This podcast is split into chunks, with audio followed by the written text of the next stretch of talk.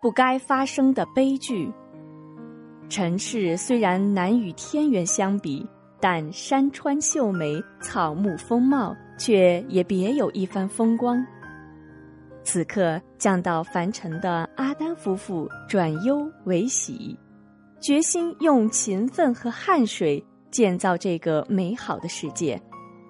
当然，那誓死与人类为敌的魔鬼伊比利斯也绝不会停止他的罪恶活动。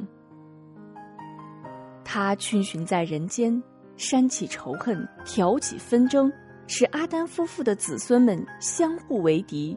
在他的百般唆使之下，一桩本来不该发生的悲剧，终于发生了。阿丹夫妇日出而作，日落而息，辛勤的劳动着。不久，哈娃怀孕，再怀孕，分娩生育了许许多多的儿女。这些儿女们繁衍生息，代代相传，使大地上到处都有了人的足迹。人类真正成为大地的主人。可是。在伊比利斯的蛊惑和唆使之下，在阿丹的众多儿女当中，出现了一对反目为仇的兄弟，从而造成了人类历史上第一桩相互残杀的悲剧。阿丹夫妇生了两胎孪生兄妹，一胎是高比勒兄妹，一胎是哈比勒兄妹。他们长大后都学会了劳动的本领，高比勒务农，哈比勒放牧。到了该结婚的年龄，安拉启示阿丹，令他的两胎儿女相互婚配。阿丹把安拉的旨意告知子女后，立即遭到了长子高比勒的强烈反对。他说：“我爱的就是同我一起生下的妹妹。”我不能和她分离。高比勒完全被美色所迷住了，妹妹太漂亮了，这样举世无双的美女岂能嫁给弟弟哈比了？记恨的怒火在他的心中愈烧愈旺。阿丹夫妇始终未能说服高比勒，冥思苦想也找不到解决问题的办法。阿丹祈求安拉指引良策，在得到安拉的授意之后，非常高兴，便把两对孪生兄妹叫到跟前，说道：“高比勒和哈比勒要各自向安拉献出礼物，谁的礼物被接受了，谁就有优先选择妻子的权利。”兄弟两人均表示接受。献礼的一天终于来了，高比勒抱来一捆他自己种植的金灿灿的小麦，丰满的麦穗发出诱人的芳香。哈比勒则牵来一峰健壮的高大骆驼。兄弟二人献礼后，默默的祈祷着，期盼安拉接受自己的献礼。高比勒因曾违抗主命。且献礼动机不纯，礼物未被安拉接受。哈比勒因为人忠厚、虔诚拜主，献礼为安拉所接受，终于获得了美满的婚姻。高比勒的如意算盘落空了，旧恨又添新仇，他咬牙切齿地对哈比勒说：“你不要高兴得太早了。”我一定要杀死你，以解我心头之恨。哈比勒诚恳地奉劝哥哥要清除邪念，敬畏安拉，多向安拉祈求宽恕。